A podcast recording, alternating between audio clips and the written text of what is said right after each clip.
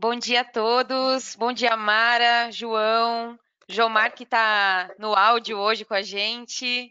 Vivian, Martin, tudo bem com vocês?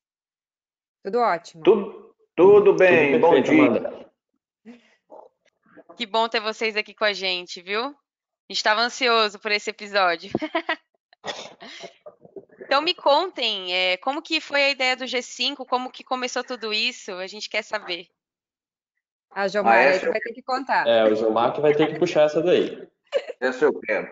Ô, gente, primeiro eu peço desculpas por não estar aparecendo aí para todos vocês, mas o, o, propósito é privilegiar a imagem da nossa é, é, Amanda, e aí da, da Mara também, que é a mulher que, por mais dura que seja, ela é que traz a beleza e a sensibilidade feminina para o G5. O G5 é um grupo de amigos, amigos, pessoas que já se conheciam no mercado e, como eu e o Fernando da Alba, que é o nosso presidente, o, temos uma relação aí de mais de 25 anos. Então, a intenção da formação do G5 era que nós pudéssemos, de alguma maneira, contribuir uns com os outros nas necessidades diárias como integradores. Eram dúvidas na instalação, dúvidas de projetos com concessionária, enfim, as dúvidas que nós já sabemos que são pertinentes a esse trabalho, e nós sentimos uma necessidade absurda de poder trocar isso de forma irrestrita, sem medo, sem, sem é, aquela dificuldade de entregar uma informação adicional com receio de que aquela empresa iria concorrer com você, seus, seus defeitos, seus pulos dos, do gato, né? Enfim. Uhum.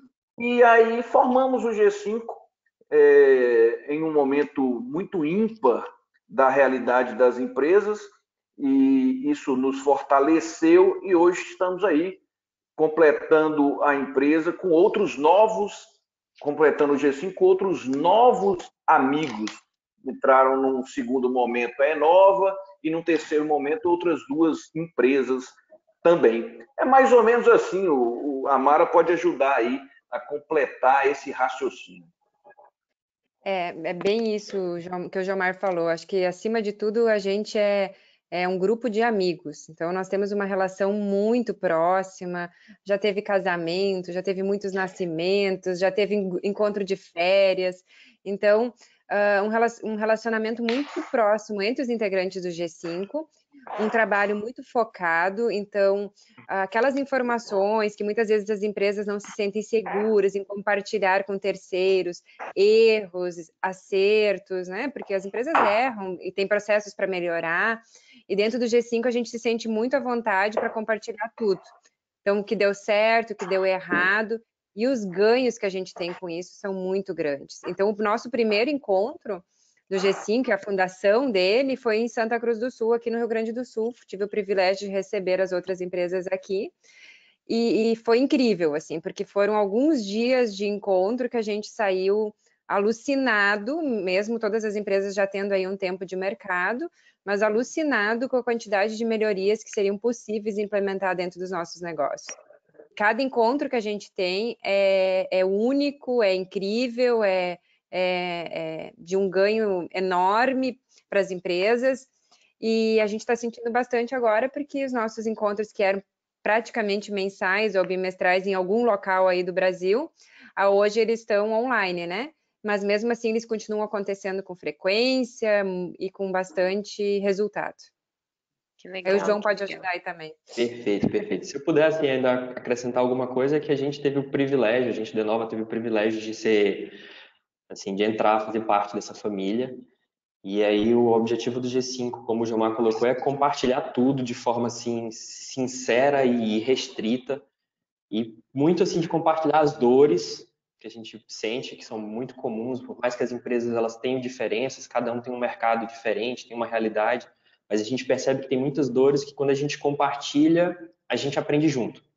E a gente aprende muito mais rápido, os encontros são intensos, eles são muito marcantes, a gente aprende coisas que assim são multidisciplinares, a gente junta a visão de todo mundo e o ganho é muito grande, certo? Então, assim, Legal. isso é o G5.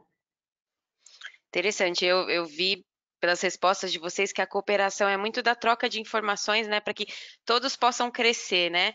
E eu gostaria de saber se essa cooperação ela acontece também nas negociações, né? Porque, visto a força do G5, o volume de, de projetos que vocês têm, vocês costumam é, comprar, é, juntar as forças de compra e comprar junto, ou vocês compram de algum distribuidor? Eu vou fazer essa resposta e certamente os outros colegas irão contribuir aí. A Mara fala um negócio que é como se fosse um, um rótulo nós não somos um grupo de compras. Não somos. Então, muita, muitas empresas acreditam que entrar no G5, a grande vantagem que se terá é fazer uma compra de itens de diversos fornecedores com preço diferenciado porque é volume. Não. Em primeiro lugar, em primeiro lugar, está as particularidades de cada empresa que pertence ao G5. E essas particularidades, elas têm relação com a cultura, com a cultura dos sócios, com a cultura da região onde essa empresa está sediada. E isso não significa que iremos ter fornecedores comuns. É claro que contribui identificarmos esses fornecedores comuns para atender às necessidades nossas, mas não significa que isso seja uma regra. Então, é, a muito termos fazer a distribuição, disseminar o conhecimento, do que de fato ganhar de forma agressiva comercialmente na aquisição de algum produto junto a um fornecedor. Perfeito. Isso, como o Giovanni colocou aí, a gente não é um clube de compra, então, assim, a gente não chega a negociar diretamente como grupo, como fornecedor, mas é claro que a gente troca as melhores práticas, a gente troca o que, que cada um está usando, a gente troca desde o parafusinho que cada um está comprando até as coisas mais, mais, mais importantes, mais relevantes. E essa troca acaba gerando muito mais coisa do que simplesmente negociar volume. Perfeito. É, em relação a essa troca né, de informação, é, de, de, cooperação mesmo, de quais são os, os melhores é, parceiros para vocês adquirirem os produtos, como que vocês enxergam a importância de se trabalhar com boas marcas, né? A gente sabe, o Jomar até comentou agora na resposta dele, que vocês buscam sempre trazer o melhor, né, para o consumidor final, enfim, pensando nas melhores práticas, na, nas melhores soluções. Como que vocês enxergam isso, da compra de boas soluções, talvez o preço ser um pouquinho maior? Eu queria saber de vocês. Então, a, a, gente tem muito forte essa preocupação e a, a própria seleção e interação para poder participar do G5, a empresa ela tem que ter essa preocupação de entregar um produto de qualidade na ponta porque a imagem do G5, né, está relacionada à imagem dos seus integradores, então isso está diretamente interligado. Então a gente faz uma avaliação criteriosa já no processo de seleção, e o objetivo do G5 não é ter muitos associados, né, a gente está aí com um grupo já bem completo, atuando em várias regiões.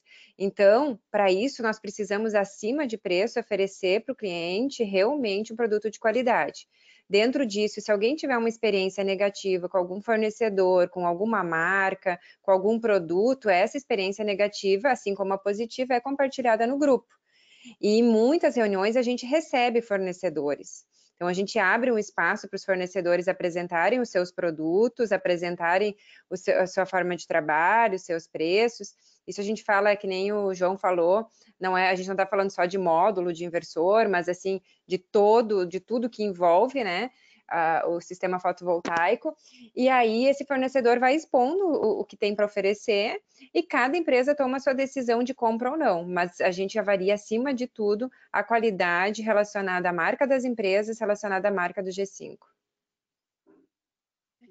Perfeito. É, essa, essa visão de qualidade, visão de longo prazo, assim, ela é fundamental no nosso mercado, né? E é uma coisa que a gente leva muito a sério no G5. Perfeito. É, E algo assim que está bastante latente agora nesse momento é, acho que todos os integradores estão passando por isso, né? Visto os últimos acontecimentos, coronavírus, alta do dólar. Como que está sendo na região, né, de vocês? E quais são as ações que vocês estão tomando para superar esses desafios? Olha, Amanda, eu acho incrível o quanto que o ser humano ele se adapta, sabe? A gente se acostuma com o bom e se acostuma com o ruim também. E como a gente tem que manter as vendas, tem que manter a operação do negócio em funcionamento, a gente se adaptou muito rápido, porque o G5 proporcionou isso para a gente. Você observa, agora tem a Enova, representada pelo João, que está lá em São Luís do Maranhão, em lockdown. Saiu de lockdown ontem, se não me engano. Exato. Nós temos a, a Soled em Santa Cruz do Sul, no miolo do estado, e eu aqui em Minas Gerais, no Nordeste de Minas, em Teófilo Otoni. Então, presta atenção, são três empresas em lugares completamente distintos do país e com características, realidades, culturas completamente diferentes. E nós no G5 misturamos todas as experiências reais e locais que cada uma está se sentindo aí durante esse período de quarentena, que já estão levando aí é, dias superiores a 60, né, dois meses aí, e nós ganhamos absurdamente com experiências individuais. Então, desde a primeira semana, eu acho que foi até na primeira semana, a Mara estava desesperada. Gente, vamos conversar, vamos conversar. Eu acho que nós conversamos duas vezes na semana.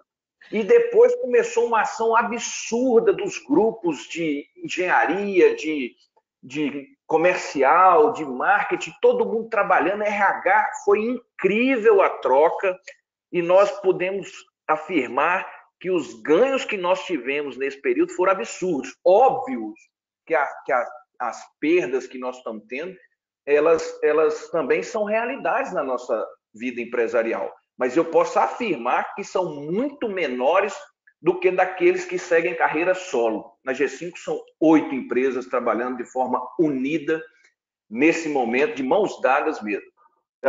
Aí a Mara e o João podem fazer suas, as suas ponderações.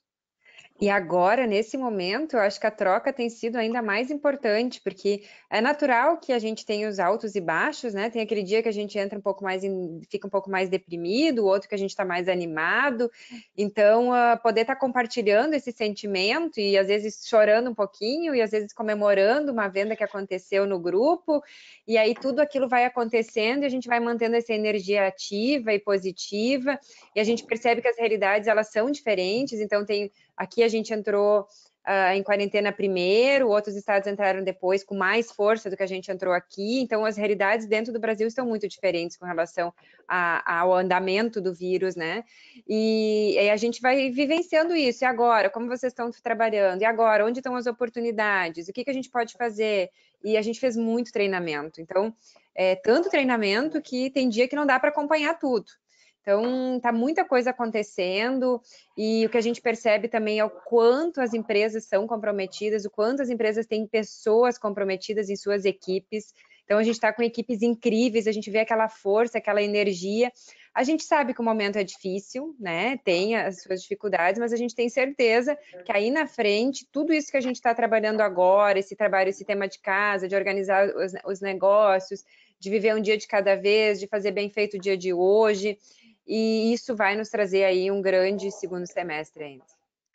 Isso, assim, é, só complementando, ah, todo mundo a gente entende, a gente compartilha muitas dores, que o desafio está aqui, ele está posto, e o que a gente está trabalhando é para ser ágil em aprender a jogar essas novas regras do jogo, assim, que, que, como que a gente vai superar esse desafio, quais são as novas regras, o que, que a gente tem que fazer, e aí se você, você perguntou a questão de ações, né?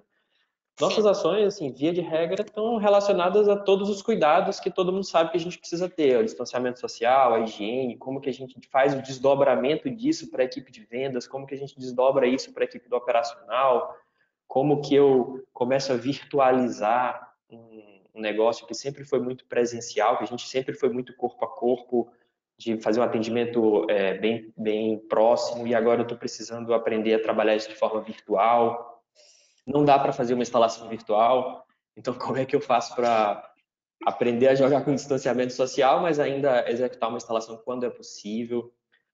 Ah, particularmente no nosso estado, a gente está com um problema de incerteza gigantesco. A gente está num lockdown que ele, ele fecha e abre, fecha e abre, e aí você não consegue ter previsibilidade. Então, o planejamento está sendo muito forte. Como que eu planejo ah, essa, no momento de incerteza? E são essas ações que estão fazendo a diferença. Mas, assim, o principal agora é ser ágil em aprender novas coisas. Legal. Sim. É, tem uma pergunta aqui do, dos espectadores, uma pergunta muito interessante, que é como que vocês estão vendo o movimento dos é, distribuidores de, de energia, né, das concessionárias, atuando junto aos consumidores finais, né, então ofertando essa possibilidade é, de instalação nos consumidores finais.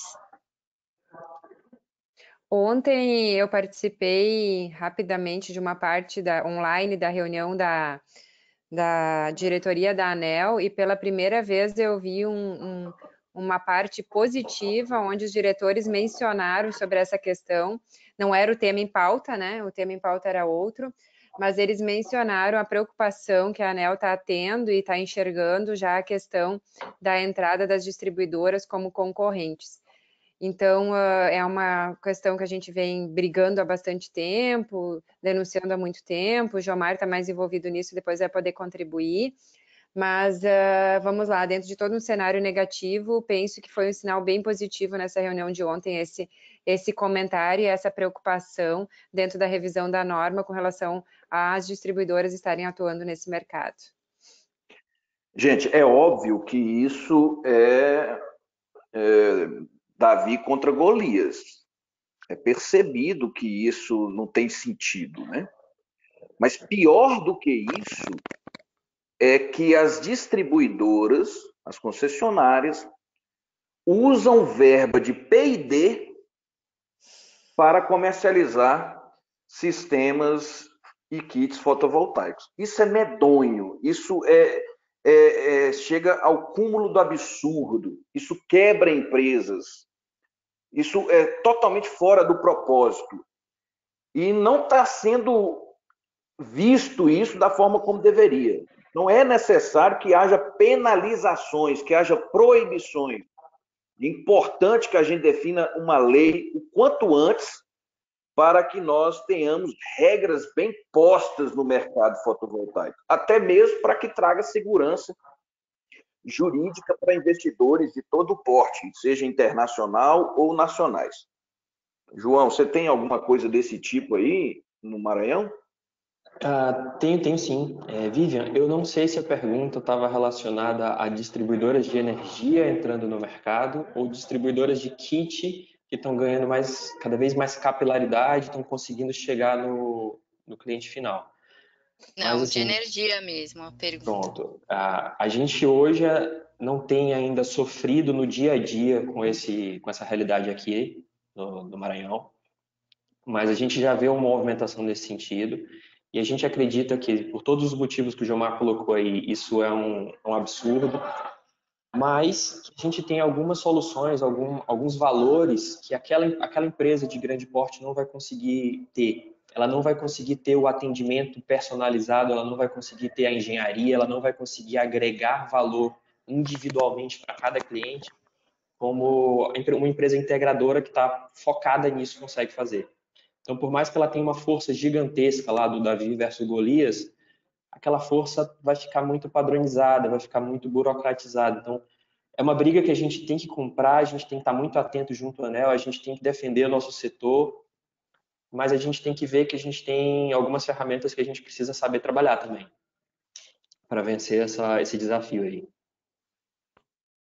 É, com certeza. Eu acho que vocês conseguem ganhar é, na qualidade, né? Na, no oferecimento de um serviço de qualidade, de é, produtos de qualidade, né? Marcas, enfim, que nem a Amanda já tinha colocado anteriormente.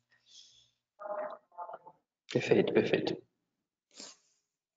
Martim, João gostaria vai na de. Água, eu vou no chimarrão. Ah, eu adoro chimarrão, viu? Tô sentindo falta do sul por causa disso. Olha, vou te mandar então um, uma cuia e uma erva aí. Manda, manda. É. Muito bom, muito bom. É muito legal ver empresas assim unidas e estão distantes, né, umas das outras fisicamente, né, mas mesmo assim conseguem cooperar em conjunto, né? Martin, você quer é, contribuir com algo? Tem alguma pergunta? Não, eu acho que tá, tá, tá, tô muito feliz com esse movimento e também acho importante para para manter uma, uma, qualidade, né? A gente tem hoje eh, sempre novas empresas entrando na, na parte de instalação, são inúmeros uh, novos players e a gente precisa de qualquer forma manter uma qualidade na instalação. Né? Todos nós estamos sofrendo se, se essa qualidade cai, né? o fornecedor de inversores, uh, os distribuidores, cai para todos nós. Né? Então eu acho a iniciativa bacana e talvez eu quero ver como eles estão vendo essas uh, entradas últimos seis, nove meses de várias empresas, de outros negócios, várias pessoas uh, entrando, falando agora eu vou instalar energia solar. Um, né? como vocês estão vendo esse desenvolvimento e como enfrenta isso uh, o negócio seu? E também, uh, às vezes, com marcas e, e, e, produtos ou soluções tão baratas, a gente acha que uau, de onde vêm esses preços, né? Um, como vocês estão vendo essa nova competição de novas entradas que não tem um foco de longo prazo uh, no mercado, talvez? Em torno Ô, de Martin, 20 mil empresas, né? É, eu não tinha te visto, Martin. Jomar, tudo bem, amigão? Você tá bonito, você tá de cavanhaque, senhor. Lindo. Home office cavanhaque. É, mas vou falar o seguinte. Olha, é, até vendedor de picolé vai vender kit fotovoltaico. Não tem jeito. A gente tem que se adaptar a essas questões que nós não temos controle. Nós não temos controle se ontem eram 5 mil empresas, até seis meses atrás eram 12, digamos que sejam 20. Vão ser. O que está pautado em manter os clientes e fazer um atendimento duradouro é exatamente o que o João falou. Existe a necessidade de manter qualidade em primeiro lugar e não deixa distante o que a Mara disse, que é a personalização do atendimento. Esse atendimento tem com você um casamento que não vai durar menos do que 25 anos. E quando isso é, a empresa integradora percebe o que ela quer no mercado, de que forma ela quer se posicionar no mercado, os trabalhos desenvolvidos pelas, por essas empresas integradoras vão fazer com que o cliente valorize o trabalho personalizado, que ele enxergue solidez na empresa que ele irá contratar. Então, o vendedor de picolé vai vender um, dois, três sistemas, mas não vai conseguir perdurar durante uma etapa de crise como essa do Covid-19. Muitas dessas empresas elas fecharam. Nós estamos vendo que não só empresas integradoras, como também distribuidores estão enfrentando problemas para manter as suas estruturas nesse período de crise. Então, é muito importante que seja passado para nossos clientes que é necessário que se faça o casamento com a, a empresa ou as empresas sérias que têm características de solidez, que têm características de bom caráter e tem lastro, o que garante o máximo de segurança e conforto para quem nos contrata. Então, Martin, vão ter diversas empresas todo dia nós vamos nos adaptar. E isso no G5 é mais fácil, porque a gente troca essas informações, amadurece e aplica nos nossos negócios no dia a dia. É por aí, Mara? É, Jomar, é por aí mesmo. Eu estava pensando que esse é um assunto bastante discutido nos nossos encontros, né? Quantas é. vezes a gente já falou sobre isso? Mas é bem pertinente, Marte, essa pergunta, porque uh, a gente que está aí no mercado desde 2012, 2011, 2013, as empresas do G5 são todas mais ou menos dessa, dessa fase em solar.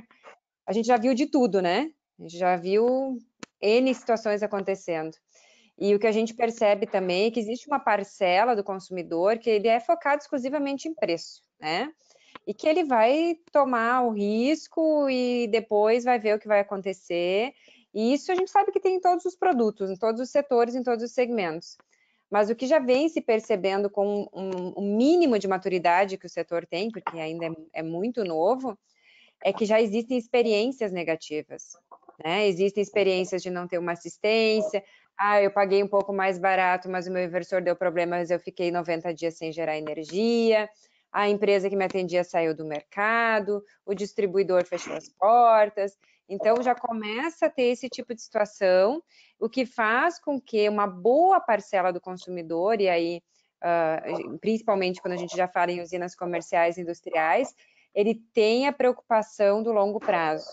Então, ele sabe que lá há um valor mínimo de diferença de preço, um valor X, diluído ao longo da vida útil do sistema, ele é muito próximo de zero. Então, esse risco, ele não compensa, porque uma usina que não performa aquilo que foi projetado, uma usina que, que não, uh, que para de funcionar porque dá problema em algum equipamento, quanto isso representa de prejuízo ao longo desse tempo e quanto isso fez a diferença no preço. Então, à medida que a gente vai tendo um mínimo de amadurecimento nesse mercado, se sabe que vai ter uma escolha um pouco mais focada em qualidade, em uh, uh, segurança na empresa, né? Que a empresa vai existir daqui a daqui a 5, daqui a 10 anos para dar uma assistência técnica, que o fabricante ou distribuidor daquele equipamento é um distribuidor sólido e que não vai quebrar daqui a dois, três meses ou daqui a um ano. Então, uh, essas coisas elas começam a ter uma importância na, no consumidor. Ainda tem, né? Como a gente está com muitos entrantes, e assim como a gente fala que tem os entrantes e os saintes, né? A gente cria uns termos de vez em quando aí, mas uh, a gente sabe que como vai ter os que vão sair do mercado em função da pandemia, também vai ter muita gente que vai perder o emprego e vai ver no solar uma oportunidade de negócio. Sim. Então, vai entrar nesse mercado vendo que ah, vou enriquecer nesse setor aí. Aí passa-se alguns meses e se percebe que não é tão simples assim, né? Que é um projeto de engenharia, o João fala muito sobre isso, né? Acho que o João pode contribuir mais sobre, sobre esse assunto aí, mas acho que, que a gente está aí amadurecendo nesse sentido.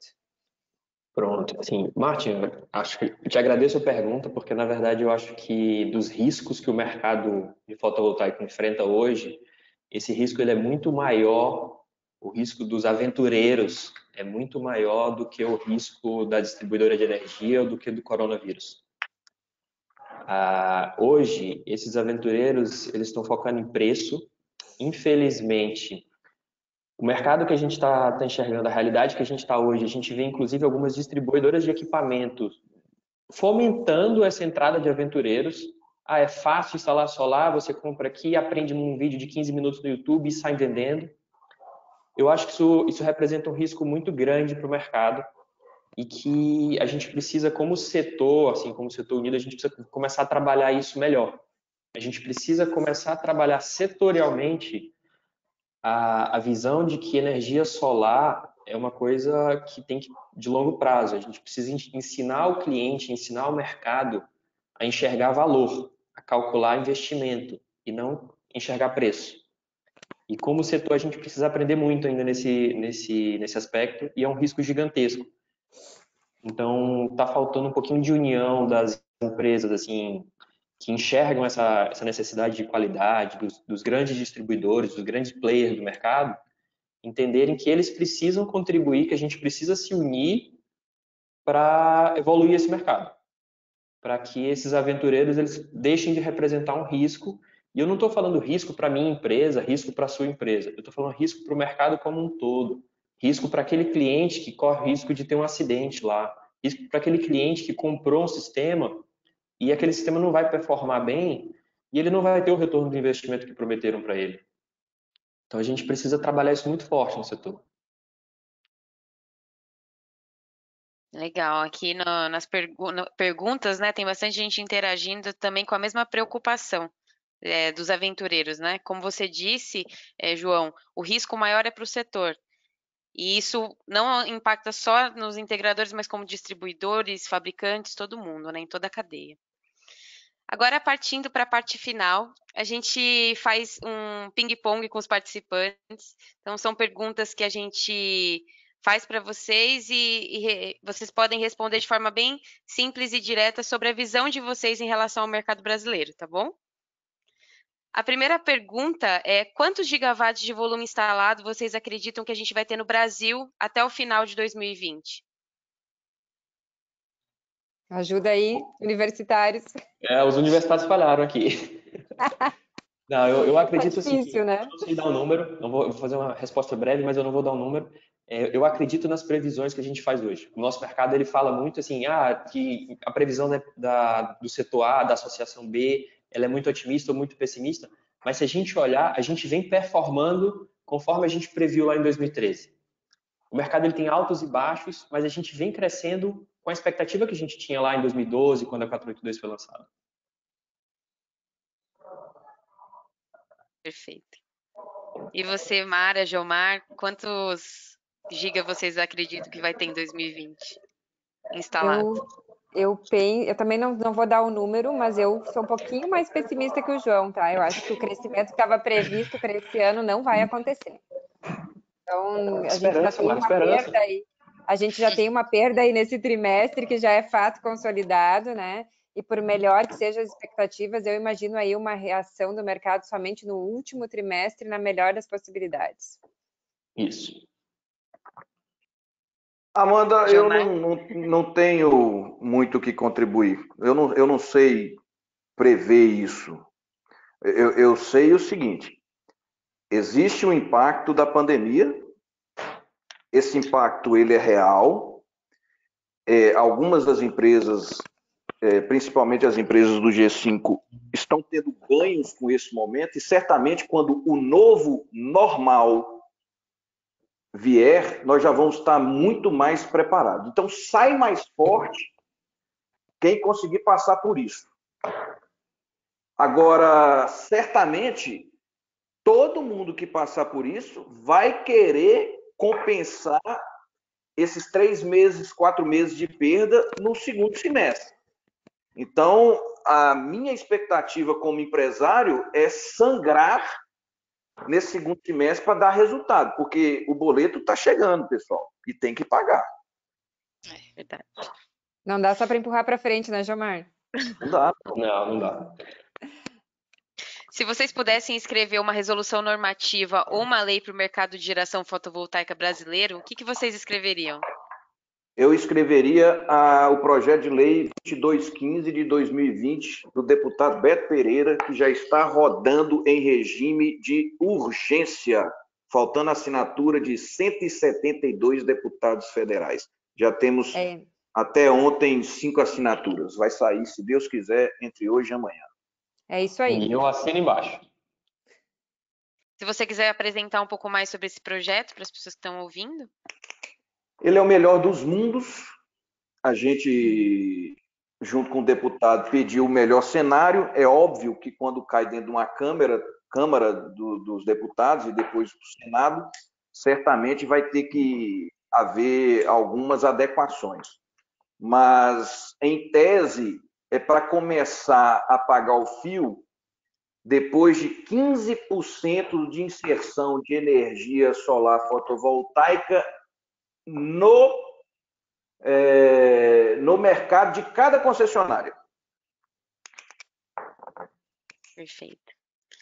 Vocês concordam, né, Mara, João? Assim embaixo. Resumam para mim a percepção de vocês sobre o mercado brasileiro em uma única palavra.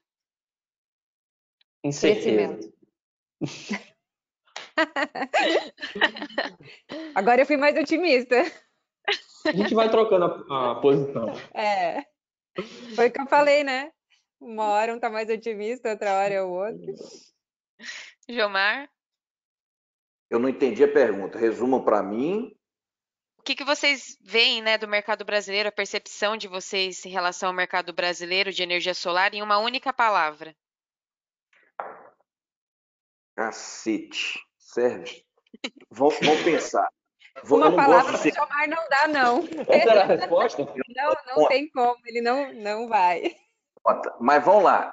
Gente, para qualquer setor do Brasil, o, o, o, o, a gente tem que entender que o Brasil não é para amadores. Não é para amadores. Isso é fato. Então, é, vamos tentar voltar e pensar nessa palavra. É profissionalismo. Essa é a palavra. Muito bom. Perfeito. E por fim, o que, que vocês tomaram de café da manhã hoje? Caramba, eu tomei um, um copo de erva mate, um copo de erva cidreira, chá de erva cidreira. Ah, Aqui a Eu gente começa e ciclo termina no aqui. chimarrão. Estou num ciclo aqui trabalhando até de madrugada e começando cedo, porque a gente tem que mudar muita coisa essa semana. Está numa fase de transformação intensa aqui, então eu não sei nem o que é café da manhã. Vocês estão precisando tomar café da manhã, hein, gente? Vamos Estão lá. É muito verdade. fitness. Gente, muito obrigada pela participação de vocês. Foi muito legal ter vocês aqui com a gente, ver a visão dos integradores, mesmo nesse momento é, delicado que o mercado está passando. E eu acho que vocês puderam contribuir muito aí para o conhecimento de todas as pessoas que estão acompanhando a gente. Obrigada mesmo. Amanda, eu A Amanda. Gostei demais. Eu queria sinalizar que nós estamos aqui no G5 com mais outras empresas que não participaram desse, desse webinar, disponíveis para quando vocês quiserem, para discutir qualquer tema que vocês acharem pertinente. Eu achei sensacional. Parabéns pela iniciativa. Obrigada, bom. obrigada. Obrigada. Obrigada. Com certeza a gente vai ter mais oportunidades para chamar outras empresas. A gente sempre quer fazer painéis aí com, com os mesmos eh, players do mesmo segmento e quem você souber queira participar, a gente pode fazer o convite, viu? Fiquem à vontade. É, e o convite está aberto também. A gente tem as sessões todas as terças, quartas e quintas. Vocês podem participar quando vocês quiserem. Então, o convite está sempre aberto aí para vocês. Obrigado. Inclusive, o obrigado. Jomar vai participar amanhã, viu? Do para falar do movimento solar livre. Estamos Né? aí com o capacete amarelo. Bacana, gente. Obrigada mesmo. Tudo de bom para vocês. Um bom trabalho. Abração. Tchau, tchau. Abração a Obrigada. tudo. Obrigado, Obrigada. Vivian. Obrigado, Amanda. Obrigado. Obrigado, Martin. Tchau, Martin. Obrigada, um beijo. Obrigado, obrigado. Tchau. Até amanhã. Beijo. Até amanhã. Até amanhã. Amanhã Tchau, tem que ter tchau. vídeo, Jomar. É, amanhã tem que ter vídeo. Vai ter, vai ter.